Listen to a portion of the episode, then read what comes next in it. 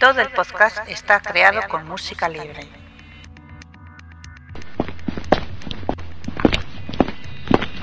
Está usted entrando en una zona restringida. Por favor, identifíquese. Identificación confirmada. Ya puede acceder a toda la información sobre el mejor agente secreto. Bienvenidos un mes más al podcast de Archivo 007. Me llamo Alberto y mi nick en internet es Klaalk. En este programa 067 veremos la biografía de Halle Berry, alias Jinx en Buen Otro Día, y debatiremos sobre esta película entre otros apartados. Para ello contaré con la colaboración de varios miembros de Foros 007. Uno de ellos es Javier Vicente, al que conoceréis como 58. Bienvenido al podcast de nuevo. Hola, gracias por estar. Además es una alegría hacerlo contigo. Y de todas formas, felices Navidades a todos. Eso es. Bueno, pues vamos a empezar, como siempre, con las opiniones de los oyentes. Opiniones de los oyentes. Han opinado 58, Electra, GGL007, Pablo Arrieta, Clark, Rinoboy 1, Miles Messerby y Morillas 007. Han destacado el debate, la participación de Joan, la biografía y la participación del gato de Alberto Bon. Y como punto negativo han indicado el hecho de que haya faltado la noticia del mes. Ya lo sentimos, pero es que no encontramos a un buen sustituto para el gran Mariano. Vamos ahora con la sección del espontáneo. El espontáneo. El elegido de este mes ha sido Salvador Vargas, de Twitter. Este ha sido su comentario. Grandes, como siempre, los dos últimos podcasts temáticos de arroba archivo-007 de arroba 2013. Bueno, pues gracias Salvador por visitar nuestro Twitter y nada, pues me alegra que, os gusten también los podcasts temáticos, que tengan su audiencia, porque llevan también bastante trabajo y bastante esfuerzo. Y nada, os recordamos que también tenemos una web que es www.archivo007.com, tenemos un foro que es www.archivo007.com barra foros y sitios en Facebook y Google Plus. Cualquier comentario que dejéis en estas webs podrán aparecer en esta sección del espontáneo. Seguimos con el programa. Ha seleccionado las noticias del mes. Ha fallecido el actor irlandés Peter O'Toole, especialmente conocido por su trabajo en Lawrence de Arabia. Tuvo su conexión con Bond al realizar un cameo en la parodia Casino Royale de 1967, donde apareció vestido de gaitero escocés y por el cual recibió un salario consistente en una caja de botellas de champán. Asimismo, el nombre del personaje, Renty O'Toole, en Diamantes para la Eternidad, es una broma a su costa, actor de cine, y de teatro fue nominado ocho veces a los Oscars, aunque solo se llevó el honorífico en 2003. Pues es una pena, Alberto, porque es un gran actor que creo que tuvo que tuvo haber tenido más reconocimiento y además es una broma del teatro. Y, lo, y siempre con lo que estamos hablando, que tuvo siempre ese punto como James Bond, por eso le dieron lo de premio. ¿Tú, ¿Tú qué opinas? Pues sí, sí, es una, lástima eh, porque había sido un, gran artista y sin embargo pues solo le dieron el Oscar honorífico. Es uno de esos, eh, vamos a decir, malditos ¿no? de, de, los, de las ceremonias de los Oscar que nunca ganaban, pero realmente se lo merecía porque era un grandísimo artista. Bueno, seguimos ahora con dos científicos del British Medical Journal que han publicado un estudio que ha concluido que James Bond consumió 1.150 bebidas alcohólicas en los 123 días descritos en las novelas, lo que equivaldría a una botella y media diaria. En consecuencia, el personaje hubiera sufrido una muerte prematura y su nivel físico, mental y sexual no hubiera sido coherente. Bueno, pues esto es algo evidente, no habría hacía falta hacer un estudio para esto, bastante de cajón. Pero bueno, está curioso saber las cifras tan exactas, ¿no? Sí, o sea, si hubiese una persona de verdad, creo que nos hubiéramos quedado sin Bond cinematográfico en nada. En un par de meses nos hubiéramos quedado sin Bond. Son estudios que hay que tomárselo como estudios, en plan risa, pero sin nada más. Claro. Y ahora seguimos. La web del gobierno británico publica una oferta de trabajo para James Bond. Un bromista hackea la web con el falso anuncio. Se necesita especialista con eliminación de objetivos para el servicio secreto. Salario entre 60.000 y 75.000 euros. Más un bonus por misión completada. Los responsables del portal han confirmado el fraude. Yo ya no sé si es porque fuimos nosotros y nos vieron o yo qué sé, pero madre mía, pero supongo que alguna gente escribiría para ver si podía ser, eh, habría podido conseguir el trabajo. Porque claro, 65.000 se creen que como James Bond, o sea, que daría muy poca gracia también al M6 por cierto, o sea. Vaya broma, sí, una un poco pasada y, es curioso que, incluso en una sede de, servicios secretos sean capaces de hackear. A mí es lo que me sorprende, ¿no? Vaya nivel de... ¿Qué nivel para que, que que todo que todo no es tan secreto en el mundo. No, no, es realmente mete miedo, porque si, mete, si se meten en una web supuestamente tan segura del gobierno, pues imagínate lo que pueden hacer con, cosas personales ¿no? de, los ciudadanos. Es realmente aterrador. Bueno, también tenemos eh, otra noticia que es que el próximo 3 de enero la 2 y Canal Internacional emitirán el concierto dedicado a James Bond que tuvo lugar en julio en el séptimo Festival Internacional de Música de Cine de Tenerife. Entre los temas interpretados estaban Goldfinger, GoldenEye o Skyfall. Pues nada, me parece estupendo que lo retransmitan porque claro, eh, Tenerife nos pillaba muy a desmano como para ir en directo y así pues mira, podemos disfrutarle aunque sea a través de la tele, ¿no? Pues sí, por lo menos a ver si nos dicen ya la hora por el que esté trabajando que lo pueda grabar, etcétera. Pero si me parece una, más que además eh, Goldfinger, GoldenEye, Skyfire y además más música de cine que también viene bien. Pero es importante que en estos eventos le den importancia a Bond por tantos años. Y seguimos. Si Roger Moore financia la campaña contra el foie gras junto a otras celebridades, el actor comentó, Quiero que los compradores escuchen el simple hecho de que el foie gras es tan cruel que es ilegal producirlo en el Reino Unido.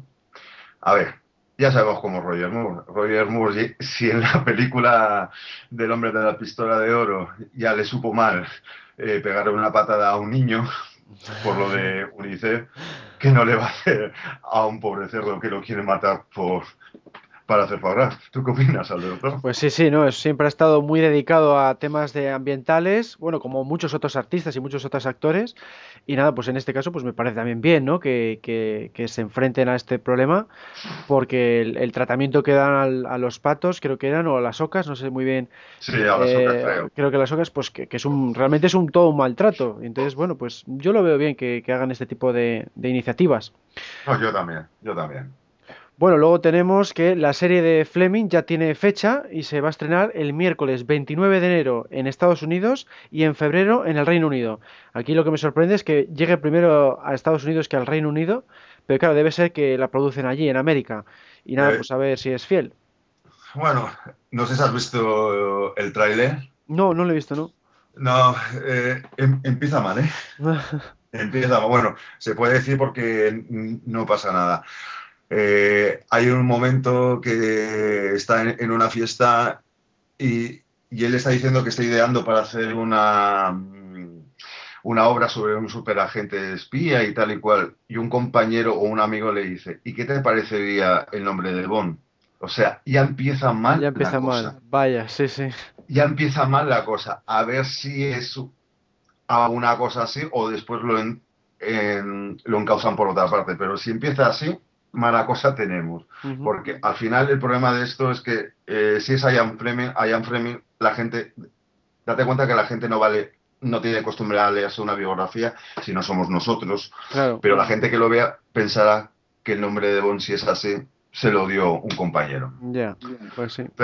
Pero, bueno, bueno, seguimos. Skyfall, el tercer ha sido el tercer Blu-ray más vendido en Estados Unidos durante 2013. Solo fue superado por las películas que Púsculo, Amanecer, parte segunda, y El Hobbit, Un viaje inesperado. Pues a mí me parece que es una noticia maravillosa, porque si ves las dos películas, las dos películas tienen mucho de efectos especiales, mucho etcétera, y una película que no tiene nada de efectos especiales, que sea el tercer Blu-ray más vendido, me parece maravillosa. Y siendo el 50 aniversario de Bond, eso es bueno para nosotros. ¿Tú qué piensas? Pues sí, sí, es exactamente eso, que es, no tiene ningún tipo de, de, efecto y sin embargo ha conseguido grandes cotas de taquilla y ahora también de Blu-ray. Me parece estupendo y me sorprende el tirón que tiene eso de Crepúsculo, que yo no lo conozco, pero me parece asombroso que esté en el, en el top 3. es impresionante. Yo he tenido que ir a verla por mi mujer, pero bueno, eso son cosas aparte. Es asombroso, sí. Bueno, seguimos ahora con el traje que usó Daniel Craig en Skyfall, que, es, que fue confeccionado por Tom Ford. Bueno, pues ha sido subastado por la cuantiosa cifra de 14.000 euros. Los gemelos circulares del mismo diseñador, en los que se aprecia el escudo y el lema de la familia Bond, Orbis no sufit, el mundo no es suficiente, alcanzaron los 9.700 50 euros. Y luego dicen que hay crisis, ¿eh? Sí, sí, o sea, madre mía, 14.000 euros. Es el problema. Yo supongo que el que la haya comprado tendrá la talla de Daniel Craig, porque Daniel Craig es muy estrechito. Sí. Por eso no se lo va a poner. Yo que lo vi en persona aquí cuando estuvo en Valencia, es un Mm. tío muy delgado, no tiene cintura de avispa, ¿eh? Es un tío muy, muy delgado. Es corpulento de la parte de arriba, pero es muy delgado abajo. Entonces, alguien que tiene ese dinero se lo debe poner, porque si no lo va a tener guardado ahí. Ah, De adorno, igual de adorno, sí. Hombre, y lo de esos, lo de los gemelos, va a tener más utilidad, porque cualquiera a lo mejor tiene una camisa para ponerse unos gemelos, pero Claro. pagarte 1.750 euros me parece una bestialidad. Vaya pero como tú dices, hay crisis donde la quieren ver, para Claro. algunos. Es depende, depende de quién, de qué nivel estamos hablando. Exacto. Seguimos. Julian Grover, el actor que encarnó a Kristatos en Solo para sus ojos y que también interpretó a villanos en las sagas de Star Wars Indiana Jones, entre otras muchas producciones, ha sido galardonado con la Orden del Imperio Británico por su carrera de más de 60 años. Julian declaró que ha sido lo más extraordinario que le ha ocurrido.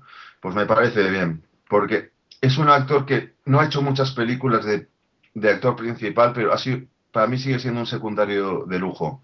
Actúa en montón de sagas importantes y me parece que lo tiene bien, bien merecido. Además, vosotros le hicisteis una entrevista, si no me acuerdo. Eso es, sí. eh, Joan le hizo una entrevista allí en Barcelona y creo que fue en una de las ferias del cómic y luego pues hicimos el vídeo, le, pusimos subtítulos y demás y, nada, es una persona además muy maja que, que yo la he conocido además este, este año 2013 en Úbeda, en la Indicon, le conocí en persona y me hice una foto con él y es que además como persona también es mm, súper majo, te responde a todas las preguntas, eh, que, se presta a ello, ¿no? A, los fans y allí dio una conferencia también, vamos, que me, parece muy bien que le den todo tipo de galardones porque tanto como persona como, como, como actor es grandioso. Bueno, vamos a seguir ahora con el podcast con la sección dedicada a los spoilers de Bond 24. Spoiler, spoiler, spoiler, alerta spoiler. Naomi Harris regresará en Bond 24 y seguirá con Craig hasta Bond 25. La actriz británica ha recordado cómo fue reclutada para el papel. Los productores vinieron a mí y me dijeron, mira, lo que estamos intentando hacer es crear una Moneypenny que represente a la mujer moderna. Estamos intentando reinventar y relanzar el personaje. Eso era muy emocionante porque quería que las mujeres pensaran por sí mismas. Puedo ser así. Por supuesto, ser así durante el rodaje fue un poco más complicado. Estaba nerviosa por todas las secuencias de acción pensando siempre o no. Eso es porque soy la persona más patosa del mundo, así que siempre terminaba magullada, cayendo y golpeándome la cabeza. Pues nada, me parece estupendo que continúe porque creo que ha hecho una brillante interpre- interpretación en Skyfall y que, vamos, que yo creo que es una Moneypenny a la altura de la franquicia, ¿no? Sí, yo creo que también. Además, si parece ser, pero ya sabemos cómo son las películas de Bond, que lo que parece ser después no es. Si quieren volver un poquito al original, me parece muy bien. O sea, que siga ya más porque me gustó mucho el papel. El juego que tenía con Bond desde el principio está muy bien y parece que en pantalla que se acoplan perfectamente. La única cosa es que si la quieren reinventar demasiado, siendo también una persona agente de campo, pero bueno, esperemos que no. Si se queda en el plan de filtreo o con algo más o con algún ordenador que tenga que crear, que tenga que, que hackear o algo así, me parecería bien. O sea, yo por mí encantado. Y seguimos con el programa. Conoce su nombre, Conoce su número. pero quizá no conozca su web. Entra en archivo007.com y descúbrela, Ahora con un nuevo diseño mucho más atractivo. que además te resultará muy cómodo de manejar. No lo olvides. Entra en www.archivo007.com, la mejor web del mejor agente secreto.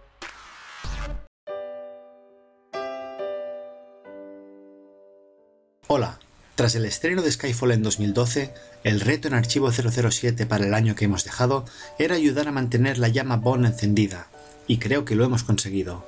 La primera parte del año estuvo marcada por la llegada de la última película Bond al mercado doméstico, a la que dimos soporte con el obligado concurso, y ya teníamos de nuevo a 007 en casa. La segunda parte del año fue de los fans, con una más que exitosa primera convención anual de Archivo 007, con el lanzamiento de la nueva web de Archivo 007 y con el doble triunfo en los TNS Fanpage Awards, en los que nos hicisteis ganadores en la categoría de eventos y entretenimiento, así como en la clasificación global. Más que ganar a nuestros adversarios, yo diría que los eliminamos. 2014 será un año en el que esperaremos ansiosos el inicio de la producción de Bond 24 y en el que los rumores serán la tónica, pero mientras esperamos no nos quedaremos quietos, renovaremos los foros, llenaremos la web de nuevos contenidos, nos reuniremos en la segunda convención anual, realizaremos concursos y un sinfín de novedades. Y termino dando las gracias, gracias a nuestras leyendas, porque hay webs que tienen colaboradores o webmasters, pero nosotros tenemos leyendas. La leyenda de Eduardo Jiménez y sus contenidos imposibles, las leyendas de Alberto Casado y Alberto López y sus podcasts, la reciente leyenda de Javier Vicente de Diego con sus eventos nacionales e internacionales. Pero no solo a ellos doy las gracias, sino también a nuestros héroes, porque hay webs que tienen seguidores, otras tienen fans, pero es que los nuestros son héroes. Héroes que con sus aportaciones, sus comentarios, sus discusiones, sus me gusta, sus retweets, nos hacen cada vez más y más grandes. Gracias a todos y feliz 2014.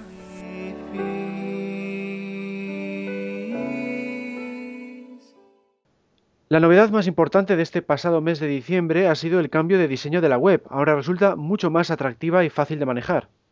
Y también más navideña, porque en las últimas semanas hemos activado un efecto de nevada, nunca antes visto en la página. En cuanto a contenidos, habría que destacar la traducción al castellano de la novela El mañana nunca muere, escrita por Raymond Benson. Extrañamente no existía en nuestro idioma, así que nuestro compañero Eduardo, alias Ebardo, se ha encargado de que así sea. La podéis encontrar en la sección Otros medios, Biblioteca Bon, Libros y revistas, Raymond Benson. También hemos añadido el fascículo número 10 de la colección Cine Música, editado en 1993 por Salvat. Cada uno estaba dedicado a una película. En este caso analiza Agente 007 contra el Doctor No. Descárgatelo desde la sección Otros medios, Biblioteca Bon, libros y revistas. Otros libros y revistas. Hemos agregado una versión en español de Desde Rusia con Amor cantada por Jorge en 1965. Escúchala desde la sección Otros medios, audio, versiones. Por otro lado, aquí mi compañero Alberto, alias Kral, y un servidor, hemos publicado una serie de vídeos sobre la exposición Bonnie Motion, filmados durante nuestro viaje a la misma, localizada en Inglaterra. Está dedicada a los coches y vehículos de todas las películas. Podéis encontrar los vídeos en nuestro canal de YouTube o en la parte inferior de la portada de la web. Hemos actualizado la sección promoción y taquilla de Agente 07 contra el Doctor No y también la de Desde Rusia con Amor. Además, hemos añadido un nuevo error en el apartado Errores. Del mundo nunca es suficiente.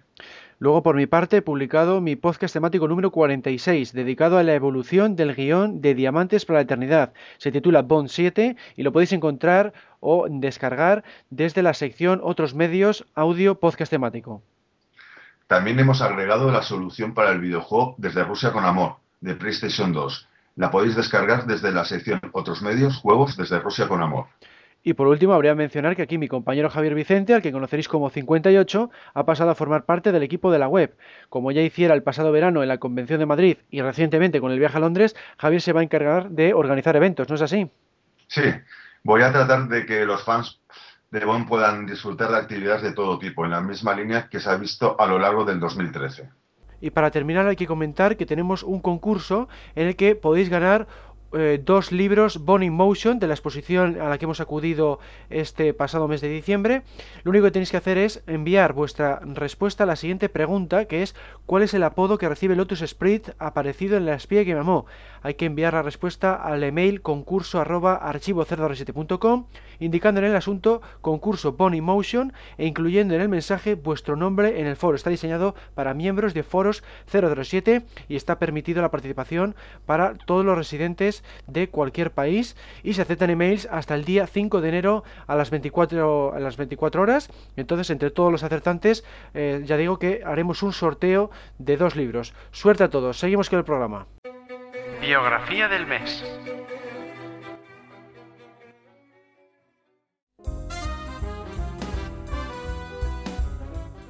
Halle Berry nació en Cleveland, Ohio, el 14 de agosto de 1966. Si bien empezó como modelo, sus mayores logros los ha obtenido como actriz de cine y televisión, pues tiene en su haber el Emmy, el Globo de Oro y el Oscar. Su madre Judith es enfermera y ha estado junto a ella toda su vida, a diferencia de su padre, quien abandonó a la familia cuando Halle solo tenía cuatro años de edad. Su progenitor regresó cuatro años más tarde, pero era un hombre muy agresivo. Su madre es de ascendencia inglesa y su padre es afroamericano.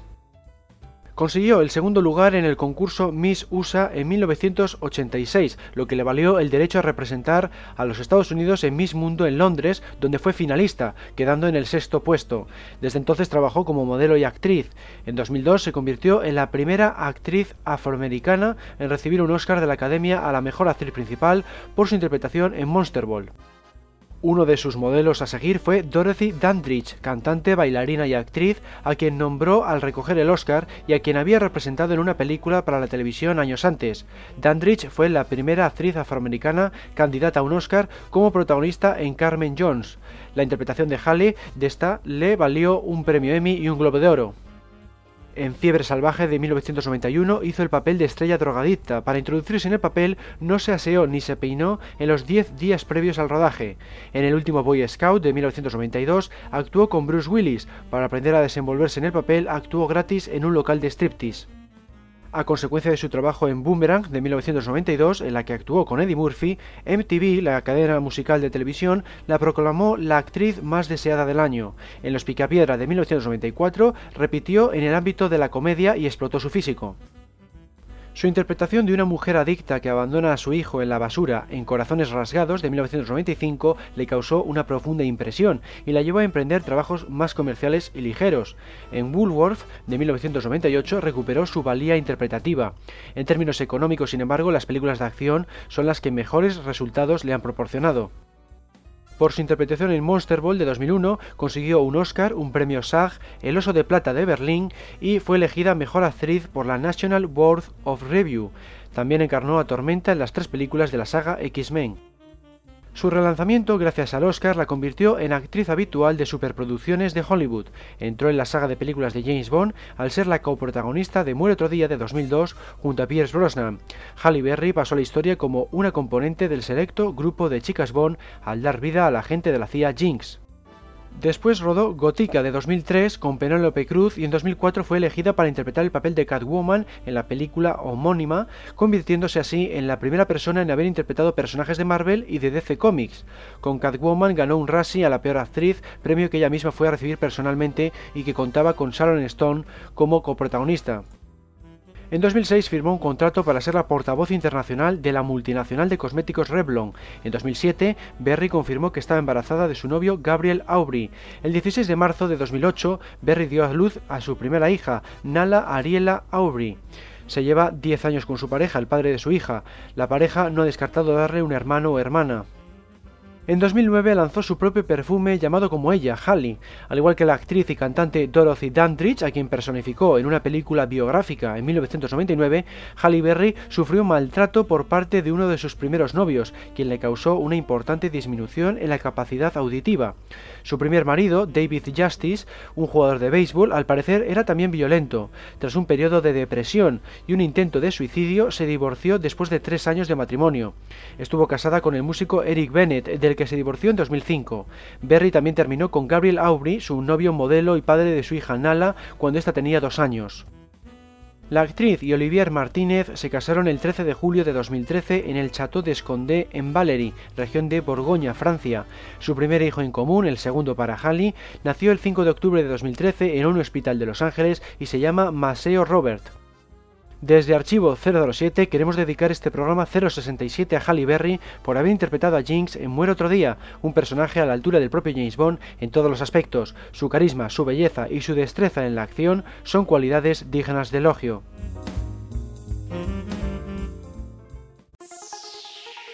Reportaje. Los días 6, 7 y 8 de diciembre, varios miembros de Archivo 007 se embarcaron en un viaje rumbo a Londres con el objetivo no solo de contemplar la ciudad, sino también de visitar la exposición de coches de James Bond, denominada Bond in Motion. En concreto acudieron Manuel, alias Doctor Panecillo, Jaime, alias 008, Eduardo, al que conoceréis como Ebardo, Manolo, que es DB5, Ramón, alias El Santo, y Javier Vicente, alias 58, acompañado de su padre. El propio Javier Vicente nos va a contar cómo fue la experiencia en compañía de Ramón el Santo. Bienvenido de nuevo al podcast, Ramón. Hola, ¿qué tal? Encantado de estar una vez más con todos vosotros. Estupendo, pues, pues nada, contarnos un poco cómo fue la experiencia, Ramón. Hombre, pues la experiencia fue, pues como os podéis imaginar, increíble. Si, si ya estar en la ciudad de, de James Bond como fan es impresionante estar además con otras cinco o seis personas igual de fans que tú y encima ya muy buenos amigos, pues la diversión está asegurada. Claro. Yo se lo recomiendo a quien, a quien pueda hacerlo, que no lo dude. Así que bien, ¿no, Javier? Sí, fue a más de maravilla, o sea, porque el viaje es toda una anécdota en sí, o sea, anécdotas muy graciosas, además está con compañías de tanto de foreros como de amigos, es recomendable para todos, o sea, porque no nos paramos de reír en todo el viaje, o sea, Claro. es que no hubo ni un momento, ni un momento, y si no Ramón ahí está de testigo que, que fue desde que bajamos, desde que cogimos el avión hasta que volvimos a coger el avión, fue uno para, eh, Claro. y encima y a ver cosas con esto, aquí, una puerta, un no sé qué, un no sé cuánto, o sea, mm, esta estación, no, ah, no, que nos hemos equivocado, o sea, es un descontrol maravilloso. Claro. Y bueno, de la exposición Bonnie Motion, ¿qué es lo que más os llamó la atención? Ramón. Pues yo te diría que acabaría antes con cuál es lo que no me llamó la exposición, o sea, la atención, porque vamos, es como lo que decía antes, para un fan de James Bond, pues imagínate estar con 50 vehículos auténticos de los que han aparecido en las películas, que los has visto mil veces en, en pantalla y de repente pues tener allí a la pequeña Nelly, al Lotus sumergible, los Aston Martin, hasta el Aston Martin destrozado de Quantum of Solace, está hecho polvo, te emociona verlo. Claro. Yo, yo me lo llevaba así, como está.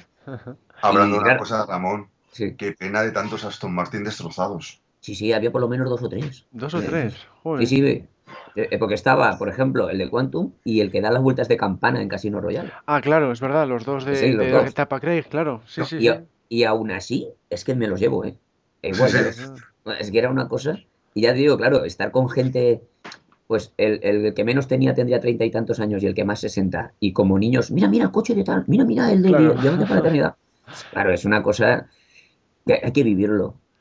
Claro. Y a ti, Javier, te gustó mucho el Lotus Sprint, ¿no? Que te hiciste una foto con tu padre. Hombre, eh, ya sabéis todos cuál la historia mía de Lotus Spirit, si no la explico un poco, en, en muy poquito. Eh, mi padre fue la primera película que me llevó, o sea, yo nací en el 74, imaginar los años que tenía, yo lo único que me acuerdo de ver, de cuando vi era Tiburón y el, Lotus Spirit, y entonces es como decía, es como cerrar un círculo, un círculo, o sea, no cerrarlo, sino pero proseguir, que mi padre me llevara y yo le vuelvo a llevar a una exposición de Bond donde está el Lotus Spirit, ¿sabes? O sea, para mí fue una cosa mágica. Y además poder, po- poder compartida con mi padre y encima con todos ellos, o sea, mm, para mí eso fue el Insuperable. cumón del viaje. De- Sí, de- sí. Deja que te cuente de, de Money Motion una, ¿Sí? una anécdota particular mía, es porque, bueno, como ya sabéis, yo ya fui el año pasado, ¿no? Entonces yo ya tenía mogollón de fotos de lo que son los coches. Entonces me dediqué a hacer fotos de ellos haciendo fotos a los coches. De los do- por las caras que ponían, por lo emocionado. Y ostras, lo que quiero yo tener ya es a ellos, a mis amigos, ahí alucinados. Porque claro, yo no me podía hacer fotos a mí mismo, pero a ellos. Y, y esta vez hice más fotos de la gente, de, o sea, de mis compañeras, de mis amigos, que de, que de Claro. los coches.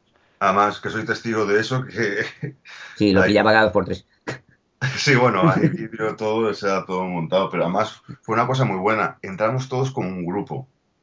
¿sabes? Entramos todos como un grupo. Y a los cinco minutos, cada uno ya iba por su lado, haciendo fotos. O sea, eh, un momento estábamos todos, entramos, uy, mira, Bon Emotion, qué guay. Y a los cinco minutos, cada uno ya está desperdigado, como si no existiera nadie más, y nada más centrándonos en la foto. Nos chocábamos. Ah, estás aquí. Ah, vale, sí, espera, mira, pues nos hacemos una foto. Va, cada uno seguía su camino, otro por no sé qué, etcétera. O sea, eso también fue muy divertido. Ajá.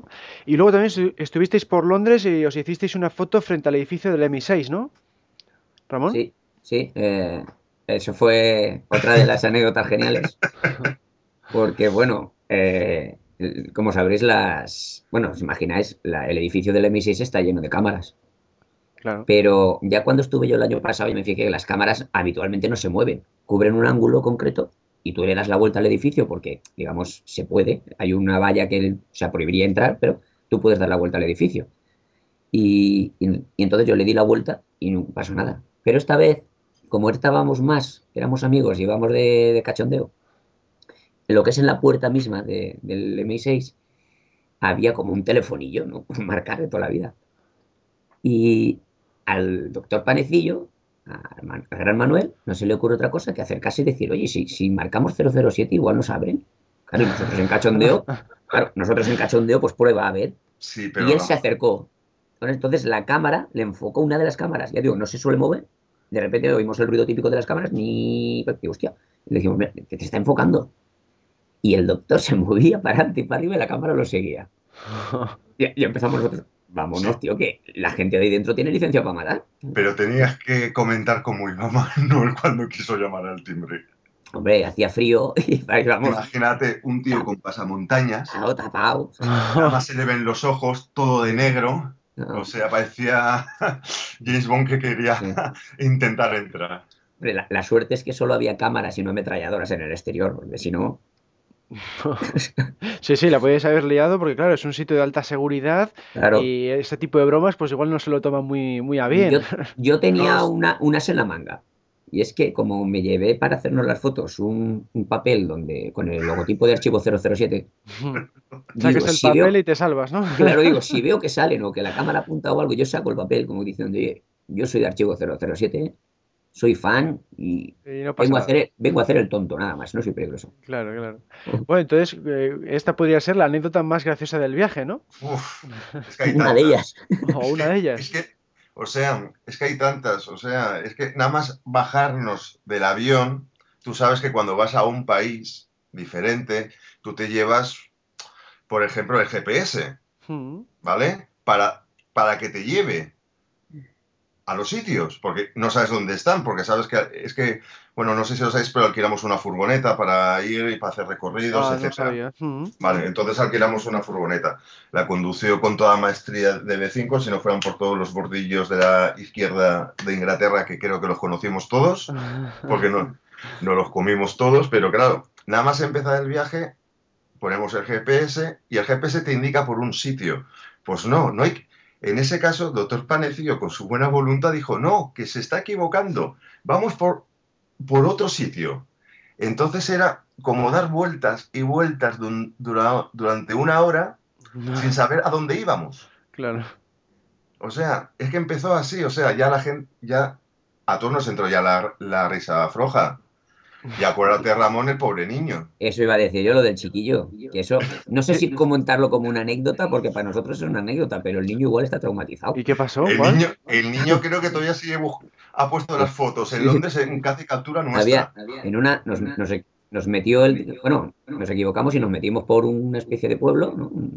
Por- antes de llegar a Londres, y, y había un niño en- como para cruzar la calle. Sí, claro, él iba a cruzar la calle, pero claro, como conducir al revés es muy difícil, pues eh, Manuel, el DB5, se acercó demasiado y subió un poco a, a la acera. Y el chiquillo se pegó un susto, tiró dos o tres pasos para atrás, saltó hacia atrás, asustado, todo blanco. Pero lo bueno es que decimos todos, hostia, qué susto se ha llevado el chiquillo. Y DB5 que conducía dijo, qué chiquillo.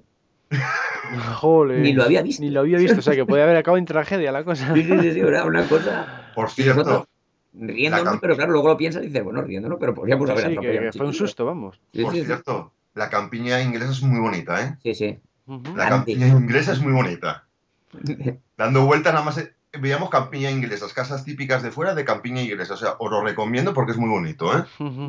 A mí, mira, como anécdota también me gustaría destacar, porque eso es una anécdota de, de muy fan. Y yo siempre me fijo, cuando hago estas cosas, me fijo en la reacción de la gente que no está con nosotros, que está por la calle. Ah, Porque, bueno. sí. claro, claro, porque la gente va a Londres y se hace una foto enfrente del Big Ben, normal.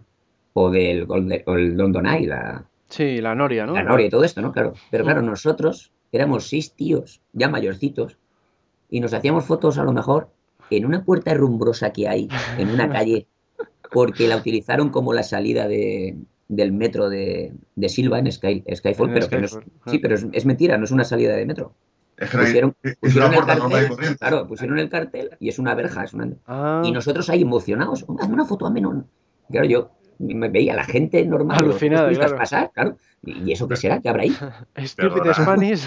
Claro. Y acuérdate la otra que es más todavía. Eh, ¿os, ac- os- os acordáis de Skyfall? Eh, cuando sale de la estación que Daniel cree que va corriendo Mm. a buscar a. Silva.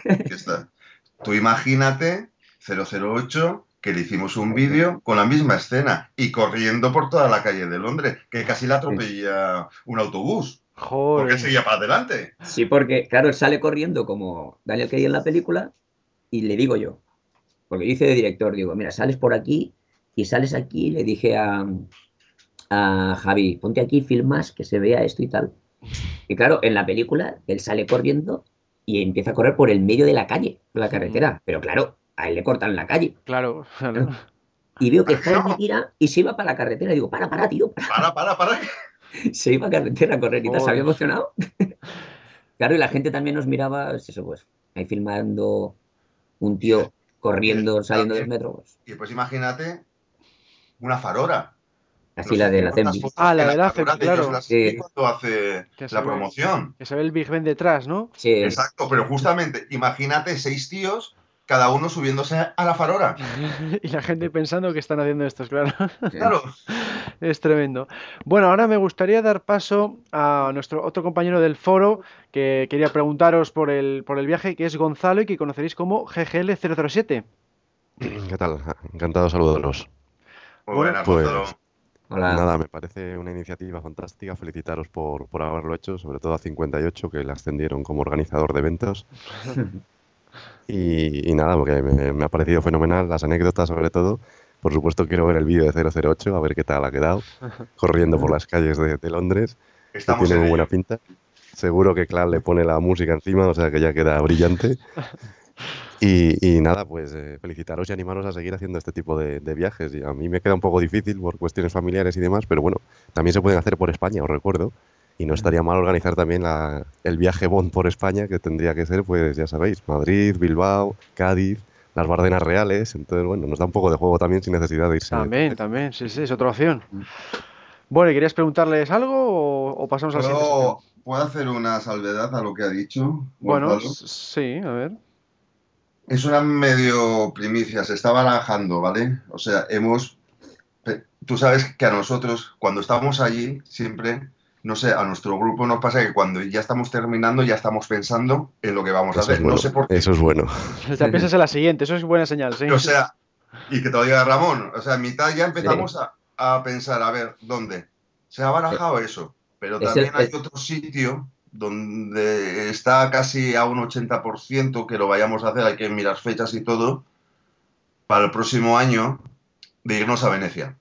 Ujú. Ah, que buen Venecia- Parece que no, hay un montón, un montón de sitios, pero un montón. Y con la excusa de James Bond te vas a Venecia, ¿sabes? Claro, además el sitio está bien en sí, el sitio sí. Es, es espectacular también. Porque aparte de Casino Royale eh, mm, y de Moonraker, o sea, tiene un montón de escenas. Yo ya estaba indagando, ya tengo más o menos 7, 8 sitios, que parece mentira, 7, 8 sitios ya Increíble. en Venecia. O sea, ya hay un montón de historia, porque eh, lo que, ¿os acordáis lo que Moonraker graba que está mm, en Brasil cuando, mm, cuando va mm, en Operación Q, o sea, cuando va Q con em, las bolicheras y, y todo sí, eso? el monasterio, sí. Vale, eso está grabado en Venecia. Ah, no sabía. Por eso, que hay un montón de cosas que parece que no, pero está grabado en Venecia. Entonces hay mucha parte, casi toda Moonraker se rodó al final en Venecia. Además, eh, tener en cuenta, acordaros que Madrid está muy lejos. Porque en la, en la- en la serie Bond, Madrid está en Grecia. Ya, hombre, Bueno, sí, sí, hay veces que se ha rodado. eso sería más difícil encontrar las localizaciones. Claro, y luego en, en el mundo no que es suficiente también rodaron en, en, eh, aquí en España, pero se ¿El fue León a, no a? Turquía. ¿No era León o algo así? No, las Bárdenas Eso Reales ha dicho, ¿no? ¿Cómo era? Sí. En, en Bilbao y en las Bardenas Reales, que está por ahí en Aragón, y Eso, es más difícil Aragón. porque es el desierto, claro. En para Aragón, investigar ahí dónde está Uzbekistán sería más difícil encontrar la piedra exacta, pero bueno. Está complicado, sí. Yo sí, recuerdo que estuve, cuando estuve en Venecia hace muchos años, tenían allí, mm, no sé si seguirá o sería ocasional, una exposición de, de fotos de películas que se habían rodado allí al aire libre y estaba Roger Moore con la góndola, claro, Ah, claro. Claro. que es un símbolo de la ciudad ya. Y además, el hotel donde se hospeda sigue existiendo y sigue siendo hotel y, si- y sigue teniendo la entrada de la góndola para entrar al hotel. O sea, que hay un montón de, Hay un montón de que sitios. ahí, o sea, eh, te- tened cuidado con 008, no se anime a hacer la persecución y también le tiene dificillas. Y le No, no, si, si el problema que lo tenemos no son con, con la gente, son con los servicios secretos de allí, que después nos, nos empiezan a buscar por todas partes. Claro. Y si no, que te lo diga Ramón. Sí, sí. Claro. Bueno, oye, para terminar, eh, Gonzalo, ¿quieres hacerles alguna pregunta? Pues no lo sé, yo es que ya he visto los vídeos de la exposición y me han parecido fantástico y bueno, un poco lo que tú decías de ver qué es lo que más les había llamado la atención o qué es lo que más les había decepcionado, no sé, porque a lo mejor de verlo en la película, a verlo luego la imagen real, pues a lo mejor dices, pues es más pequeño de lo que creía o vaya chapuza o qué feo queda o qué bien lo que hicieron en la pantalla, no sé, tanto qué más te ha gustado como qué fue lo que más te decepcionó. Pues mira, a mí lo que más me impresionó eh, es el edificio del MI6. Porque aparte de que salen las películas, es lo importante que es en las películas, es el edificio real del MI6. O sea, no, no es que lo hayan Sí, sí, utilizado, ahí es real. no es maqueta, ¿no? Exacto. Y además es muy bonito. Un edificio que aparte de, de lo que es, eh, arquitectónicamente es muy llamativo. Mm, Y cuando lo ves, te acercas por el puente y empiezas a verlo, la verdad es que es impresionante. Y es grande, y, o sea, es tal como son las películas. Y lo que más me decepcionó en realidad no es de las películas, es la casa de Fleming, simplemente porque no hay nada. Simplemente es la casa y en la fachada pues está el, Una placa, la, ¿no? plan- la placa esa que ponen en, Sí. en- Eso se lleva mucho en Londres, poner aquí vivió tal, aquí, ¿no? Y ya está. Entonces vas con toda la ilusión y la verdad es que sí, que te emociona, porque bueno, aquí, aquí vivió eh, el tío que ha escrito las novelas y tal, pero podrían se- haber hecho como un museo o algo. O sea, no se puede ni, Claro. vis- ni visitar por dentro tampoco. No, claro, es que no hay nada Ah. dentro. O sea, dentro vive gente o es oficinas o no sé qué y no hay nada No dedicado sé. a Hay una placa pequeñita que pone. Hay una placa pequeñita Sí, que pone. una placa y ya está. "Yo, Ian Fleming". Además, una anécdota de eso. Acuérdate, Ramón, que cuando llegamos ahí había un tío súper cuadrado, dos metros de esos que te dan miedo, y, y dice: ¿Por qué le estáis haciendo fotos a esto?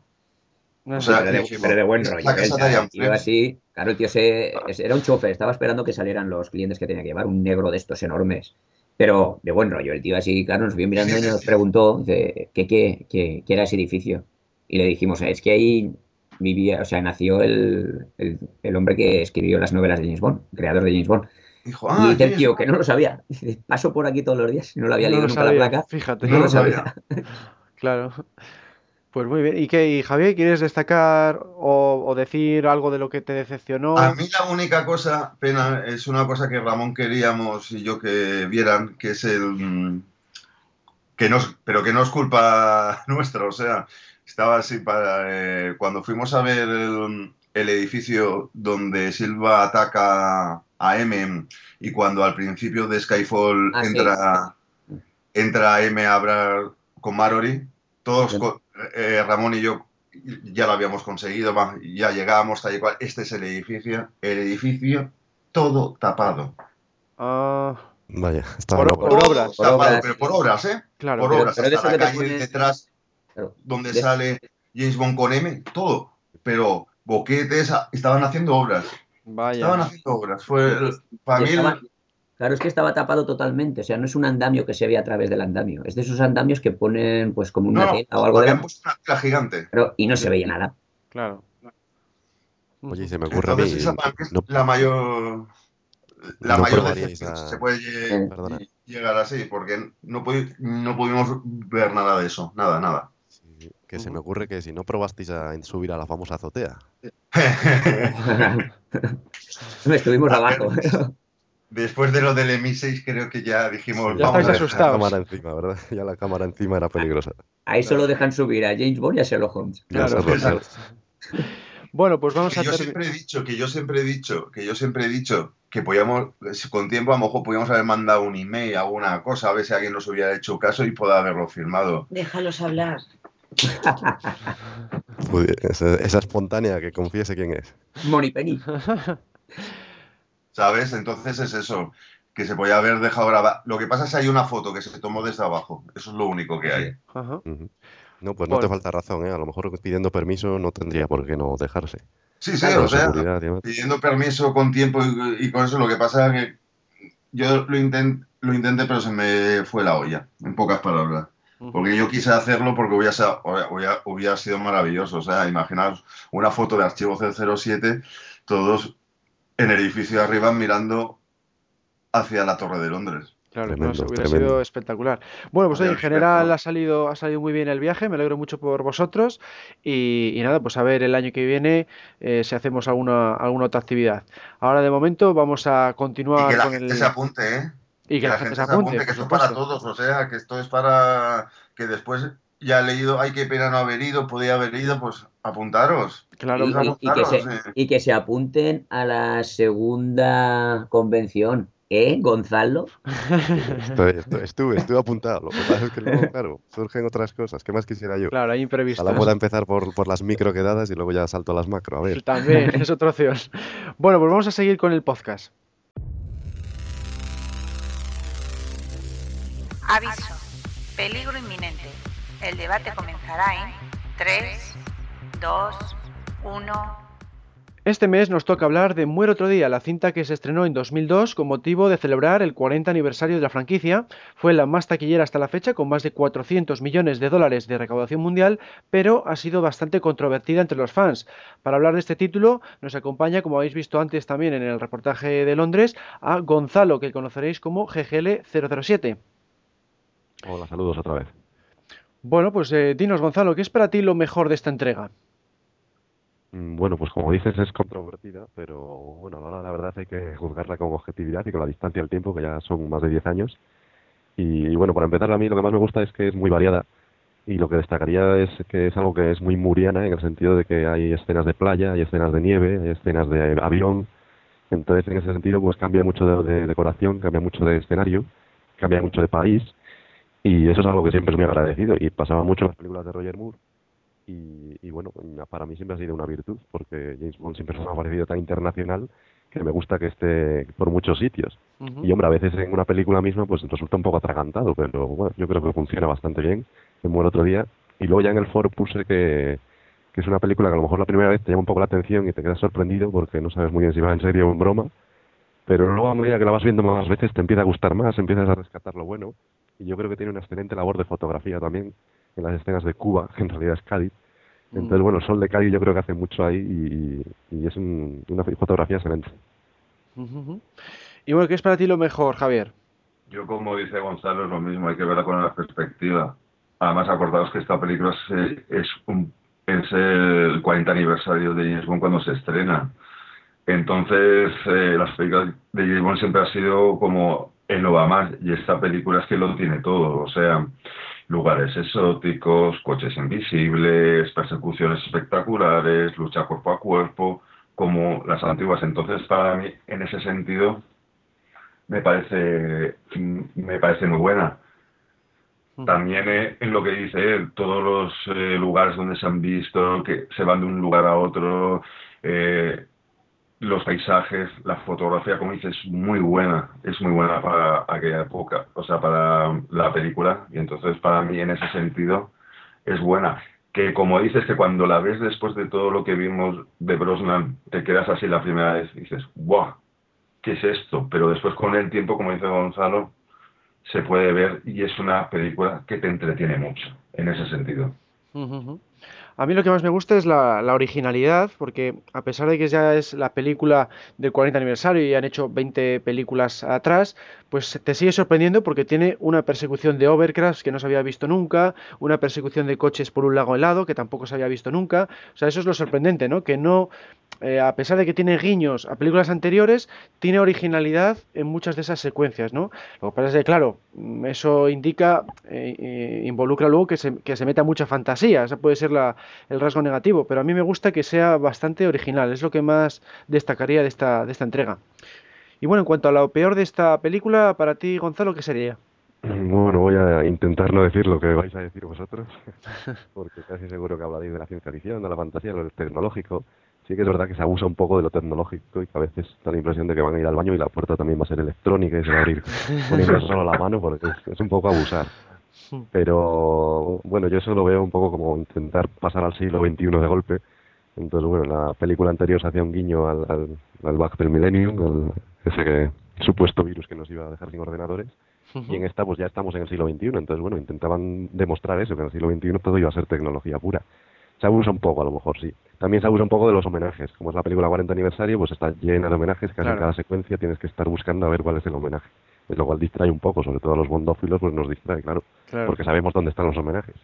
De todas formas, a mí lo que menos me gusta es Jinx, Jinx Jordan, que es un personaje que no, no la soporto, la verdad. La pobre Hannah Berry, que supongo que muchos, Jinx Johnson se llamaba así, que Hmm. muchos diréis que es de lo mejor, porque bueno, era una actriz muy reputada, acababa de ganar el Oscar cuando estaba rodando Diana Other Day.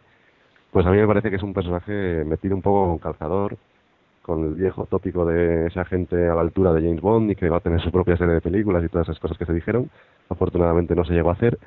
A mí me parece bastante detestable la mujer porque efectivamente intenta estar a la altura de James Bond, pero es que James Bond solo hay uno, entonces no quiero que haya nadie a la altura de James Bond. A mí no me gusta que, que haya alguien que lleve la iniciativa, incluso en las escenas de amor lleva ella la iniciativa, que haya alguien que le coma terreno a Bond, tiene su propia escena de acción con Mr. Kill. Entonces, bueno, yo creo que, que intenta, intenta eclipsar a Bond y es algo que, por supuesto, no lo consigue. Y en ese sentido me quedo mucho más con Brosnan, claro. Pero claro, James termina siendo odiosa y con chistes malos que a mí no me hacen gracia. Como cuando dice tu madre y esas cosas. Entonces, bueno, a mí es un personaje que no, no me gustó. Bueno, y, y a ti, eh, Javier, ¿qué es lo peor? A mí lo peor, o sea, dentro de lo tecnológico yo no lo considero que sea lo peor porque es una montaña rusa. Quiero decir, una montaña rusa que empiezas, desde que sale el coche invisible cuando se lo enseña y el nuevo Q, aparte de ahí, te imaginas que aparte de ahí es toda una montaña rusa. Pero esa montaña rusa es divertida. Pero a mí lo que me molesta es demasiado eh, pantallas en verde, demasiado que falsos decorados. Y los Eh, gráficos del ordenador, me imagino. Exacto, claro. sí, Mm. eh, que nunca se ha caracterizado en las películas de Bond siempre por eso, siempre se han buscado los lugares, se han hecho con especialistas de verdad, pero ahí abusan un poco demasiado en ese sentido. A mí es lo que menos me gusta, ¿sabes? Po- Yo estoy en contra de lo que dice de James, para mí el que no trago mucho, no le veo, es el que hace de Graves, el actor. Mm Mm, se me queda cojo en, al- en algún momento, porque veo que Bond es tan superior a él en todos los sentidos, hasta hablando con él, etcétera, que se me queda cojo, ¿sabes? Ajá. Veo mejor el papel de Zhao, que para mí es mucho mejor que el de, que el de Gustav Grace. Para mí esos serían los dos puntos mm, más negativos de la película. Ajá. Bueno, pues para mí lo que menos me gustó es la escena de la tortura, aunque es una escena, eh, vamos, muy habitual en las novelas, siempre James Bond pues le, le suelen torturar en las novelas, en las películas no había sido así eh, apenas, y, y por eso yo lo que eliminaría sería esa secuencia de la tortura, a mí me gusta que en el, en el teaser salga triunfante, y aquí es un teaser en el que pues fracasa, que luego le tienen encerrado durante, durante todo, todo un año, y encima utilizan la secuencia de créditos que normalmente es relajante con siluetas femeninas y demás y aquí es también una tortura. Entonces no me a mí eso no me convenció en absoluto. Es lo que más detesté desde el primer visionado y a día de hoy a pesar de haberla visto no sé cuántas veces sigo sin, sin disfrutar de esa escena. No me cuadra con el Bond de Brosnan y, vamos yo lo hubiera hubiera preferido otro otro desenlace para el teaser ¿Ves? Para mí con el tiempo, esa escena es de lo que más me gusta de la película. ¿ves? Sí, a a mí también me gusta. Los créditos de Clayman a mí me gustan todos. Entonces, en ¿Ves? este caso intentaba ser original y la verdad es que a mí sí me gusta. Dentro de luego que utiliza demasiado los, los zooms, Lita Mahori, en la dirección y que intenta parecerse a John Boo y esas cosas, Hmm. pues sin embargo en, en el prólogo sí que funciona por esa... Porque claro, es la situación en la que está Bond, con la mente partida, y lo intenta reflejar a través del uso de espejos y los reflejos con los escorpiones y demás. A mí eso sí me gustó.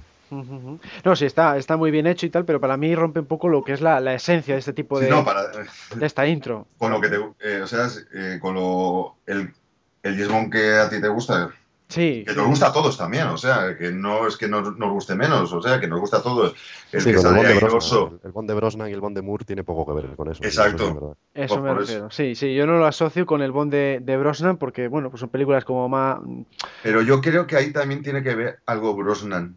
Sí, sí. Se ha comentado que Brosnan quería hacer algo ya un pelín tirando un Bond ya más serio, ya empezó con la de Electra, mm, eh, entonces yo creo que ahí Bond ya, o sea, eh, este, uy, se me ha ido el nombre, eh, Pierce Brosnan, supongo que ya después de la cuarta película quería, quería imponer un poquito más su sello, hacer algo un, un pelín más dramático. Eso es, sí, sí, sí, lo exigía él, vamos, ya en el Mañana Nunca Muere, pues quería meter un poquitín más de drama, un poco más de sentimiento, y aquí pues le permitieron dar un paso más, pero, pero conservando pues la fantasía o Sí, la, sí, sí, la exacto. acción que, que siempre, claro, para no romper con la estética de las otras tres. El ¿eh? problema es cuando intentas dotar de personalidad a un personaje y lo único que haces es dejarle la barba larga. Sí, Entonces, Eso queda un poco chapucero, la Se verdad. queda corto, se queda corto. y no sabemos si está haciendo Robinson Crusoe o no, porque Sí, es la misma. sí. Claro.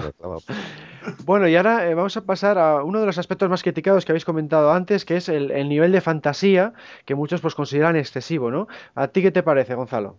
Bueno, yo he de decir que lo del coche invisible, que suele ser el lugar común, yo me lo creo de principio a fin. Y me lo creo para empezar, porque lo vimos el año pasado en el especial de Top Gear, ese especial de coches que hubo Sí, del homenaje sí. a 50 años, pues también usaban un coche invisible real y lo tenían ahí real, bueno, con sus peculiaridades y obviamente Bond está mucho más avanzado tecnológicamente. Entonces, a través de microcámaras y todas esas cosas, que yo no entiendo nada, pero casi seguro que se puede hacer o que se hará algún día. Entonces, a partir de ahí, más fantasía hay, por ejemplo, cuando se muere y resucita, cuando se para Sí, el corazón sí. y, y luego resucita a placer, pues bueno, eso lo hacía Flint en los años 60, ya era una parodia de James Bond, que lo hace en la película Flint de James Coburn, que era fantástico, pero claro, era una parodia. Entonces eso ya me chirría demasiado, sobre todo porque nunca sabes cuándo ha aprendido eso James Bond. Yo no lo he visto que se haya ido al Tíbet a hacer unos cursillos especiales. Claro, lo ponen Y como que lo ha aprendido durante la tortura. Lo ponen así. Sí, pero claro, no, bueno, que ya lo hizo en la tortura para abstraerse de aquellas torturas. Eso, bueno, sí, eso. pero claro, no sabemos cuándo ha tenido los cursillos en el Tíbet o en el Nepal para hacer ese tipo de relajación. También, sí. Y luego otra cosa de la tecnología, pues claro, sería la famosa CGI, lo de los efectos generados por ordenador, que tantos palos se le han dado a la famosa ola y al hacer surfing en la ola, Claro. que bueno, ya la primera vez te llama mucho la atención porque está bastante mal hecho, todo hay que decirlo, y hoy en día, claro, estamos acostumbrados a otros efectos especiales. Pero en su momento, yo a la tercera vez que la vi, he de decir que ya me gustó, que entró como un tiro, que me lo creí también perfectamente, y que bueno, es una película de James Bond, no vamos a buscar neorrealismo italiano. Claro. Si es una ola gigante, pues es una ola gigante. Entonces, bueno, pues la- hace surf y, y hace surf. Que no lo ves muy bien o que queda un poco feo porque se nota mucho que es falsa. Bueno, hombre, pues ponga algo de, de tu imaginación también, que a veces hay que colaborar con ello. En Sean. Connery se utilizaban transparencias en la espalda y todo el mundo lo sabía. Entonces, bueno, era otro tipo de, de efecto especial. claro. Decimos fantasía, pero la persecución que se hace en Zao y Bond con los coches es espectacular. Mm. Fantástica, Es fantástica. fantástica. Es de- o sea, es, es por decir, a ver, a, a ver quién es más chulo. Yo tengo esto y yo tengo lo otro. Tú me tiras esto, pero yo te contrarresto con esto. O sea, que eso, fantasía sí, pero es una película de Bond. Eh, es lo que digo, o sea, sí, es el 40 aniversario. Cuando alguien, poca gente ahora que no haya visto ni una película de Bond, pero cuando alguien va a ver una película de Bond, ¿qué es lo que espera en ese momento? Estoy hablando de la, de la época donde está Brosnan. Algo espectacular, es el 40 aniversario, vamos a tirar la casa por la ventana. Entonces, yo lo veo desde esa perspectiva. Excesivo, como he dicho antes y como dice Gonzalo, en el, en el supuesto de las, de las dobles pantallas, el decorado en verde, pero por lo demás es Bond. Bond tiene lo último en tecnología, o sea, Mm. que en ese sentido, para mí no es, no es un exceso de fantasía, sino es el 40 aniversario y vamos a tirar la casa por la ventana. En el- Claro. yo, yo es lo que opino así. O sea, yo no la veo como una película, yo la veo que es la película del 40 aniversario, que en el 40 aniversario querían hacer algo espectacular. Sí, Claro. pero ojo, luego también hay que contrastar con una de las escenas más realistas de toda la serie, ¿eh? que es el combate a espada con, con Gustav. El combate a espadas no hay Es verdad, de cámara es ni nada. cierto. Que es espectacular. como- Para mí esas Queda dos fan- escenas son... fantástico. Queda son- fantástico, pero es eso, que es puro realismo, vamos, ahí no hay, no hay nada de efectos especiales. O sea, para mí las tres escenas de la película son... Porque lo de tirar paracaídas es, me recuerda ya a un tipo, o sea, cuando se coge el- eso es tipo ya Roger Moore. Venga, salgo ileso y ya es como Roger Moore. Pero las tres escenas, o sea, para mí las tres escenas grandes de la película es el teaser del principio, la carrera de Overcraft, que es espectacular. Eh, después sigue con la lucha de espadas, que me parece también muy espectacular. Y después termina con, el, con la persecución de coches, que es. Otra excelente escena. O sea, Eso es, sí, son tres escenas mm, de las más reales y además rodadas de verdad, sin mucho efecto. Eso sí es Además, que en cualquier reportaje que sale sobre Bond, sobre los coches, sobre carreras, siempre sale la escena del lago. Claro, no, no, es que es todo un logro, es un logro técnico y, y quedó de maravilla. Y además es muy original porque nunca se había visto tampoco en la saga una persecución de esas características. Además, con, con lo que le costó hacerlo, porque el otro día me estuve viendo los extras con la cantidad de problemas que tuvieron para hacer que si lo hacían, que si no lo hacían, que si se iban a una parte, que si Sí, iban sí, sí. con otra. Porque esa película tuvo un montón de problemas. O sea, Claro. que Chris se lesiona la rodilla y tienen que parar el, el- el- el Brosnan, rodaje. Brosnan Que- se sí, sí, que Brosnan se lesiona justamente, pero nada más por subir a un, ir corriendo y subir eh, al overcraft, que ahí es cuando le cruje la rodilla. Sí, sí, Eh, no, hubo de todo. que estuvieron a punto de irse de Cádiz, porque no les hacía el sol que ellos querían. O sea, salen diciendo, estamos a punto de irnos de Cádiz y al día siguiente, por estas cosas que tenemos en este país tan maravilloso, les sale un sol y siguen rodando en Cádiz. O sea, el tema del hielo, que si iban a Alaska, que si a Alaska no podían llevar un barco para llevarlo todo. O sea, que la película tuvo un montón de problemas y de todas formas salió buena película. Con todo eso. Pues eso es, sí, sí, es un rodaje de los más complicados y en el making nos lo comentan. Para mí, dentro de la saga es de los más complicados por todos los percances que hubo, ¿eh? Pues, en pero- esa... Pues probablemente podría ser, sí, sí, sí.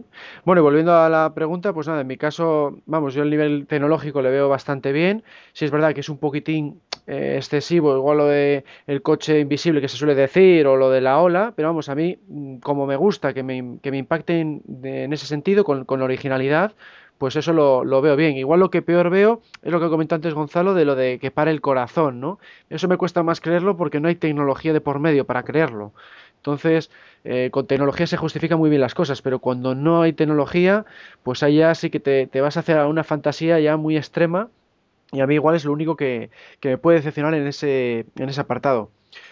Y bueno, ahora te- cambiando de tema, eh, otra cosa que se suele criticar mucho esta película es la canción de Madonna. ¿Qué te pareció a ti, Gonzalo?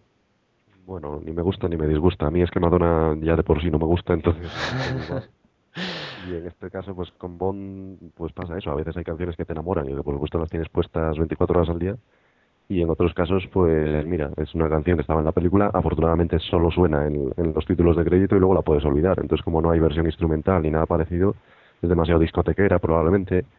Y bueno, no me gusta demasiado, pero bueno, tampoco creo que incida negativamente. Y bueno, mira, el Globo de Oro. Entonces, bueno, a alguien le gustaría, está claro. Sí, sí, ¿no? ¿Y qué te pareció a ti, Javier? A mí es que, con- a ver, eh, yo creo que buscaron a un artista para hacer otra vez el 40 aniversario. En ese momento Madonna había sacado un disco tipo de discoteca, me parece, más o menos, no me acuerdo mucho, pero creo que sacó un disco así tipo discotequero, entonces querían a Madonna, a un artista importante a nivel mundial eh, durante mucho tiempo y hiciera la canción. A mí, como dice Gonzalo, para la película, en un momento dado, bien. Después tú coges en general todas las canciones y a mí no me pega con las canciones de Bond. Es Pues sí. demasiado es demasiado diferente a todo lo que hay, o sea, y mira que hemos tenido canciones de Garbage, etcétera, guitarra, pero encaja, pero tanto sonido electrónico, Bond no está acostumbrado a tanto sonido electrónico. Es un poco, para mí, salvando las distancias, cuando Eric Serra hizo mm, la de GoldenEye, demasiado a lo mejor electrónico, También, el sonido de la banda sonora, que no pega, o sea, hay, hay momentos que no pega, entonces la canción tampoco en ese sentido, pero mirándolo como un concepto para, eh, en un concepto de todas las bandas sonoras, pero para la película, pues bien, la hizo Madonna. Le dio más fama, le, hizo a lo mejor vender más discos, más bandas sonoras de la de, de la película y bien, pero a mí pasa desapercibida en general. Claro. A mí personalmente es la, que menos me gusta de toda la saga, me atrevería a decir, porque es que de, todas las...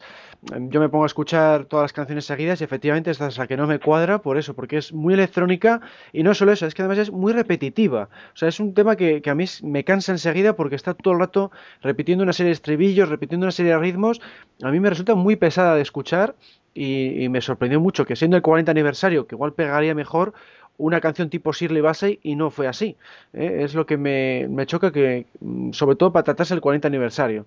Lo que pasa es que ahí Entonces- ganó, ganó la posibilidad comercial de Madonna. claro, Eso es, Tiene unas eso es. posibilidades que la Claro. conocen en todo el mundo. Sí, sí, sí, sí. Siempre, siempre tienden hacia los artistas más conocidos del momento, aunque no sean del género. Sí, Económicamente era una apuesta de garantía. eso es. Desde un punto de vista económico, pues sí, pero vamos, a Caballo. mí no. Caballo ganador. A mí este no me gusta ni. Y Madonna vende. Claro. Lo que- te hace publicidad gratuita de la película. Pero a mí, vamos, no me gustó ni como canción, ¿eh? porque a mí Madonna sí me gusta en general, ni como canción Bond. O sea, es que no me gustó en ninguno de los dos sentidos. De todas formas, es curioso. Si te fijas 50, en el 50 aniversario, cogieron a Adele y la canción es mucho más tradicional. Entonces, bueno, yo creo que combinaron un poco las dos cosas. Una, de es. una cantante de moda pero que a la vez sea británica y a la vez una canción que, que encaje en la que- saga. Entonces, es que yo yo, creo que aprendieron de, de sus propios errores. Claro. No, es que yo que es que además hay, hay tema porque claro eh, en los extras y en todo o sea yo creo que hay, eh, es lo que dice Gonzalo aprend- apre- aprendieron de los errores porque cuando llega el 50 aniversario dice no vamos a poner una no vamos a poner Adele Adele está de moda pero es más tipo Bond y además cuando hicieron la película que es, es hablando de otro tema ellos dijeron que habían llegado ya que qué más podía hacer Bond o sea también luego empezaron a volver para atrás o sea es un poco todo. Yo creo que de esa película los dos productores aprendieron mucho de los errores que habían Eso cometido. es. Es en que es lo parte. Porque no sé si os acordáis que en el en el vídeo mm, de la historia de James Bond este que hicieron para Navidades, el mm, ¿cómo se llama? Donde salen todos los actores, etcétera, sale Bárbara Broccoli diciendo que justamente se estrenó la película al cabo de, al cabo de un tiempo fueron lo de las Torres Gemelas Sí, el Everything or Nothing, sí. Sí, y, y ella dijo, claro, nosotros no podía, con lo que ha pasado no podemos seguir haciendo el Bond tan espectacular, tenemos que volver otra vez para atrás, para los principios, o sea, que Claro, un poco, en ese sentido yo creo que aprendieron bastante. Se adaptan a cada época, sí. Es curioso, que- lo, lo comenté yo en una conferencia una vez que, que pasa esto con lo- cuando los Bond se va al espacio. Cuando se va al espacio, como es tan fantástico, el paso siguiente casi siempre es volver a la realidad. Eso y eso es. pasó en Solo se vive dos veces, que se fue al espacio y luego vino al servicio secreto de su majestad. Pasó en Moonraker, que ya sabemos lo que es, y luego vino solo para sus ojos, el más realista de Moore. Y pasa en Die Another Day, y luego viene Casino Royale. Entonces, ocurrió bueno, lo mismo. muchos Ujú. fatalistas dicen que el Bond de verdad acaba en, en Die Another Day. Y Y acaba también- con Bond con, Y con también Vince, pasa un poco, bueno. un poco salvando las distancias con Goldfinger. En Goldfinger también es muy espectacular. Bueno, No, pero luego Operación Trueno fue también del estilo, ¿no? The Biggest el más de- grande de la historia. Bueno, pero volviendo a la canción, a mí lo que me sorprende es que eso, que eh, cogen al artista de moda, aunque no sea de un género adecuado, porque claro, si el día de mañana el artista de más de moda es un rapero, vamos a tener una canción rap, eso es lo que a mí me preocupa, ¿no? Que si se Yo creo que basan ya no, siempre- yo creo que ya no. yo Claro. creo que ya no. si se basan siempre en la fama del artista, pues pueden llegar a unos géneros que no, que no pegan ni con cola, y, y para Fíjate, mí, recuerdo lo de Madonna fue eso. No sé si os acordáis, en los 90, en el parón, el gran hiato de los 90, se llevaba a hablar de, bueno, de numerosos proyectos, pero una de las canciones que sonaba era de, de las, estas chicas, ¿cómo se llaman? Las Spice Girls. Ah, Sí. Se comentaba para Sí. Bond, claro, porque era el número uno en Gran Bretaña, sí, y se sí, comentaba sí. que podían hacer un tema Bond, lo cual era ridículo, pero claro, las posibilidades comerciales eran enormes. Entonces, Ese es bueno, el tema. en Yo es lo que me plan, preocupa. Pues. Tú puedes variar las canciones. Mirad lo que pasó con Casino Royale. Un tema muy rockero, pero que encaja perfectamente. Después da la suerte que hay, eh, que hay melodía, eh, o sea, que hay melodía sin letra que combina muy bien con la película. Es un, to- es un Sí. tema rockero, pero que encaja muy bien. Mm, Lo que no, no, pasa sí, es que sí. la- Hay Yo- tipos rockeros, porque siempre ha habido rockeros. Eh, Lulu cantó una canción muy rockera para aquella época, etcétera. Pero que ya también es electrónico- importante, es importante también involucrar al compositor. Claro, si hablas de David Arnold o de John Barry y te hacen la canción, pues es muy bonito luego tener temas instrumentales en la película, versionarla. Entonces, bueno, yo creo que le da mucha más riqueza. Y en el caso de Madonna, pues como va por su cuenta, pues Claro. ahí tampoco tenía mucho que decir. Y acordaros que si Giro aparece en la película, yo canto la canción, pero quiero mi, mi, Claro. mi minuto de gloria. Pues eso, ese es el, el tema, ¿no? Que como se basen siempre en lo del artista más conocido, pues a veces puede ocurrir como esto de Madonna, ¿no? Que, que cambian de género demasiado para la, para la saga. Bueno, vamos a, a seguir ahora con mm, el villano. ¿Qué te parece a ti el villano, Gonzalo? Bueno, como ha dicho Javier, 58 antes, eh, Gustav Grace, como tiene dos caras, podemos hablar de, los dos villanos. Por un lado, cuando le hacen la cirugía estética, eh, pues queda demasiado joven, está claro. Eh, Toby Stephens es que tenía solo 30 años, me parece, o 30 y poco, es de los más villanos más jóvenes. Y a mí me gustan los de más edad, entonces, bueno, no está a la altura de Pierce Brosnan, ni mucho menos. No lo veo tan amenazador. Yo creo que los propios guionistas no lo veían y por eso le con- convierten en Robocop y le ponen ese disfraz de robot asesino. Y me parecía mucho mejor antes, cuando era Will Jun Lee, cuando era el Coronel Moon, pues me daban, bueno, no sé, algo más de respeto, aunque fuese también bastante joven, pero por lo menos le veías al principio hacer artes marciales, da- con el saco, A mí me da más miedo torturando a ese tipo que tenía dentro. a mí me da más miedo el coronel Moon que Gustav Sí, Grace. sí, sí. Sí, sí, por eso lo digo, el Coronel Moon, que a mí me, me gustaba más. Entonces, bueno, en ese sentido nos queda Zao, que, que también estaba muy bien, pero una vez más echo de menos el combate cuerpo a cuerpo con Zao, porque, bueno, al final es un combate coche a coche, que también es muy espectacular, como hemos visto, pero claro, yo también echaba un poco más de menos que a lo mejor Brosnan tuviera un cara a cara con él. Pero desde luego el mejor malo de la película es Rick Jung, que es Zao, y no, y no Toby Stephens. O sea, es que se lo come en pantalla, o sea, cuando se lo come en pantalla a Gustavo Grey, o sea, es que mm, para mí me parece el malo de verdad de la película, porque yo sigo diciendo que es lo que ha dicho Gonzalo y lo que digo yo, es que Brosnan con Grey se lo come en todos momentos, tanto en diálogos, en presencia, en puesta, todo, se, que se queda pequeño, se queda pequeño.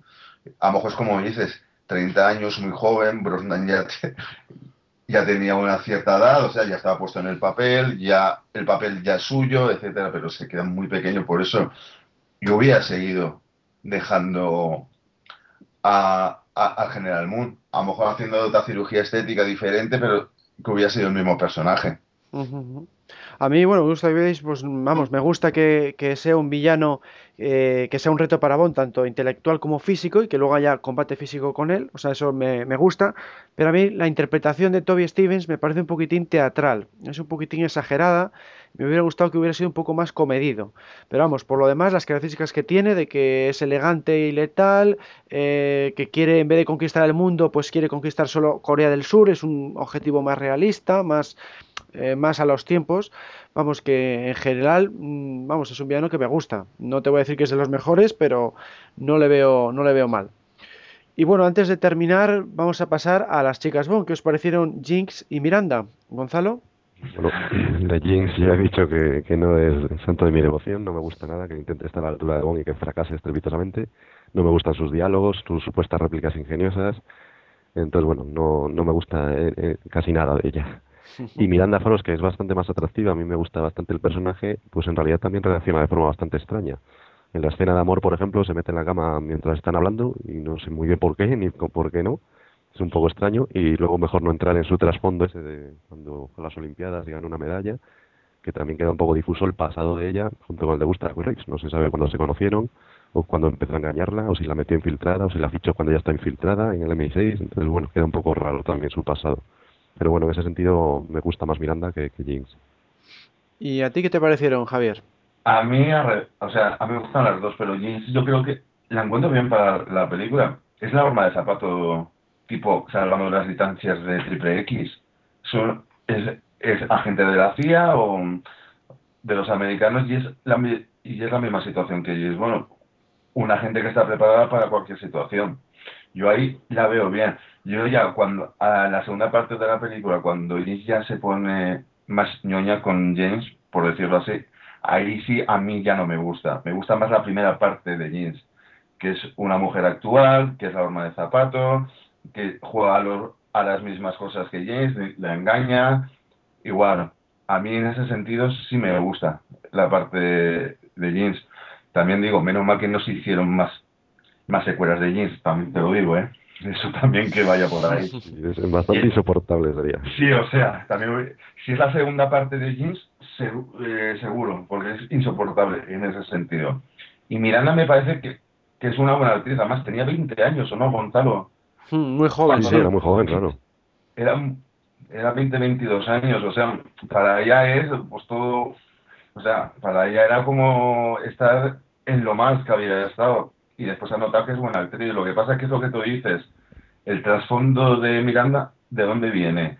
Eh, está en el MI6, pero mm, eh, da, eh, pero al MI6 eh, le da todo, que todo lo contrario. ¿Sabes lo que Había ganado decir? una medalla en la Olimpiada, se comenta. Una medalla Se olimpiada. supone que la lleva cuidando Gustav Graves no sé cuántos años y claro, entonces que tenía 15 Pero ¿por años qué la cuando la. Y- pero ¿Por qué la cuida que gusta Grace? Claro, claro, la- y, y cuando entra en el porque- MI6 también, cuando entra.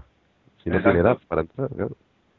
Sí, eso no cuadra muy bien porque se supone que ya se conocen de hace 10 años cuando le traicionó en Corea, cuando Miranda, mi- o sea, James Bond le pillan en Corea porque envía un mensaje por móvil la chica. Miranda.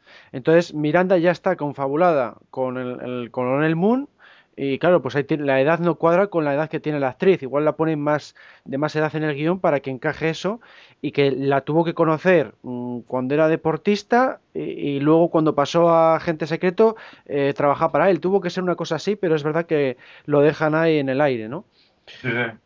Y bueno, a mí personalmente pues me gusta mucho Jinx, es de mis chicas Bond favoritas porque participa activamente en la acción, que es algo que siempre valoro bastante, que no, no sean siempre la típica mm, damisela en apuros, sino que tiene sus propias escenas de acción, eh, colaboran con Bond, muchas veces luego si no, también es verdad que le rescata Bond a ella, tampoco van a ponerla todo el rato eh, rescatando ella a él, no es eso, pero sí que me gusta que tengan ese, ese protagonismo y vamos, me parece carismática, elegante, eh, un, un buen mujer, ¿no? O sea, yo lo veo bastante bien, igual que me gustó también Triple X o otros personajes parecidos. Y, y bueno, en cuanto a Miranda, pues mm, tiene el problema eso de que el trasfondo no es demasiado bueno y podía haber dado algo, algo más de sí, porque no eh, aparece más bien poco y lo más que hace es pues eso, pegar un par de tiros y la, la pelea final con la chica que no estuvo mal pero no, no es de mis villanas favoritas de la saga. Y bueno, pues para terminar, veredicto final, Gonzalo, ¿qué te parece Bueno. Muere otro día y, que, y, si lo- y en el ranking tuyo, ¿cuál, ¿qué puesto le darías? No soy muy amigo de rankings, ya sabes, pero bueno, tengo siete elegidas, que son mis siete favoritas, y a partir de ahí pues vendrían todas las demás. Entonces, bueno, bueno, otro día estaría en, la, en el segundo grupo, no es de las mejores, tampoco es de las peores. Me lo paso bien cada vez que la veo, la veo muy frecuentemente, no sé muy bien por qué, pero bueno, el caso es que es de las que más a gusto vuelves a ver, y en ese sentido funciona muy bien. Entonces, bueno, ya digo, no creo que esté entre las últimas, y, y tampoco está entre las primeras, eso seguro, pero como entretenimiento de evasión, que al fin y al cabo a veces es lo que te apetece con Bond, pues, pues funciona muy bien, o sea que a mí me gusta. Bueno, ¿y para ti, Javier? Yo soy igual que, que Gonzalo. y Yo tampoco tengo un ranking. A mí me gustan todas la- las de Bond. Hay algunas que te gustan más, hay otras de las que te gustan pero te gustan menos, pero es eso. Yo pienso que es la película de Brosnan que si te lo quieres pasar bien y disfrutar y no pensar nada más, esta es la película de Brosnan. Eh, en ese sentido, yo me lo paso bien viéndola. La primera vez a lo mejor sí me chocó, pero después con el tiempo es una película que se deja ver, es súper divertida, súper entretenida, tiene todas las cosas que una película de Bond puede tener y me lo paso bien con ella. Bueno, pues a mí personalmente es la, sexta favorita mía de la franquicia, porque la disfruto un montón. Pues eh, entre otras cosas porque me gusta mucho Brosnan, el estilo que, que se le ha aplicado a sus películas, llenos de acción y fantasía raudales, que es lo que yo siempre busco en esta, en esta franquicia. Me gusta también mucho el trabajo de David Arnold, la banda sonora es de las que más he escuchado, porque aunque es bastante electrónica, lo combina muy bien con la orquesta sinfónica y vamos, creo que hace un, buen trabajo. Y también me gusta la dirección de, de Lita Mahori, porque consigue eh, expresiones de, de- máxima tensión en los actores cuando están en las escenas de acción, eh, por ejemplo en la escena de esgrima o cuando vemos a Brosnan colgado del precipicio de hielo, o sea, para mí consigue exprimir lo mejor de cada actor y me gusta mucho en general cómo lo ha enfocado, ¿no? Me parece un trabajo sensacional por parte del director. En fin, que es una película para mí bastante, bastante redonda y lo que más criticaría pues sería eso, lo que he dicho antes, la escena de la tortura, algún detalle como lo de parar el corazón, que ahí sí que se pasa ya de, de fantasía, pero vamos, que en términos generales la disfruté un montón y la sigo disfrutando. Bueno, pues con esto vamos a terminar el debate. Nos despedimos de Gonzalo, gracias por participar. Gracias a vosotros, un placer, ya sabéis dónde me tenéis cuando haga falta. Un abrazo, Perfecto. Gonzalo. Gracias, hasta luego. Bueno, pues vamos a seguir con el podcast. Encuesta del mes. La pregunta de este mes ha sido ¿qué opinas sobre Muere otro día? Y esta ha sido la respuesta de los internautas y foreros. La opción más votada con un total de 30 votos ha sido la cuarta, premio de consolación, entre los puestos 11 y 22. Luego, con 17 votos, nos encontramos con la opción 3, medalla de bronce, entre las 10 mejores. En tercer lugar, con 8 votos, quedó la opción 2, medalla de plata, entre las 5 mejores. Luego tenemos la opción 5, descalificada, la peor de la saga, que ha obtenido 4 votos. Y por último, con un solo voto, otorgado por Iker Arias Kriariewars, la primera opción, medalla de oro, la mejor de la saga. Bueno, pues a mí es una película, como he dicho antes, que la coloco en el sexto lugar, pero eh, admito que es verdad que puede actualmente decepcionar al público eh, que está entusiasmado con Daniel Craig, porque claro, es mucho más fantasiosa, que es lo que comentamos en el debate, ¿no? Pero bueno, a mí personalmente la sigo disfrutando muchísimo, me gusta su originalidad, su acción Y, y nada, pues ese es el tema, ¿no? Que ahora gusta más el, el, vamos a decir, el estilo realista que, del, que tiene Daniel Craig. ¿Qué opinas tú, Javier? A ver, yo, yo opino que es lo que digo, que hay que mirarlo desde la perspectiva. Es el, el- el 40 aniversario. Entonces, queremos. ¿Qué queremos de una película de Bond, del 40 aniversario? Que nos sorprenda, que haya todo tipo de gaches habidos y por haber, etcétera. Entonces, yo pienso que es una película divertida para verla. Además, yo creo que es la película de Pierce Brosnan con más efectos y más, y, y más gaches que hay. Entonces, se lo pasa uno bien con ella. Eso es. Bueno, pues sí, es una película muy entretenida y nada, pues la recomendamos siempre como cualquier otra de, de toda la saga, por supuesto. Bueno, pues vamos a seguir con el programa. Hola, sabemos que te gusta mucho el programa que estás escuchando, así que seremos héroes. Somos 00 Podcast, tu podcast de cine, cada 15 días en 00podcast.es. Adiós. Bueno, pues se acabó lo que se daba, como suele decirse, vamos a terminar el podcast, pero antes nos despedimos de Javier Vicente, alias 58, por su nueva participación. Gracias, compañero. Gracias a vosotros, me encanta participar. Y en estos días que son de fiestas para todos, feliz Navidad a todos y que os traigan muchos re- regalos de Bon, que es lo que nos apetece. Eso es, sí, sí, que, que, que tome nota los reyes. Exacto. Bueno, pues nos vamos a despedir. Espero que os haya gustado este programa tanto o más que los anteriores. Ya sabéis que el mes que viene volverá Alberto Bon con todas las novedades del mundo de James Bond. Y nada, hasta entonces, pues esperamos que, que sigáis pasándoos por archivo07.com, luego en el foro, que es archivo07.com barra foros, y luego tenemos sitios en Facebook, Twitter y Google Plus. Un saludo a todos y hasta la próxima. Cerrando sesión. Sesión cerrada. Que pase un buen día y tenga cuidado con cuánto. Está en todas partes.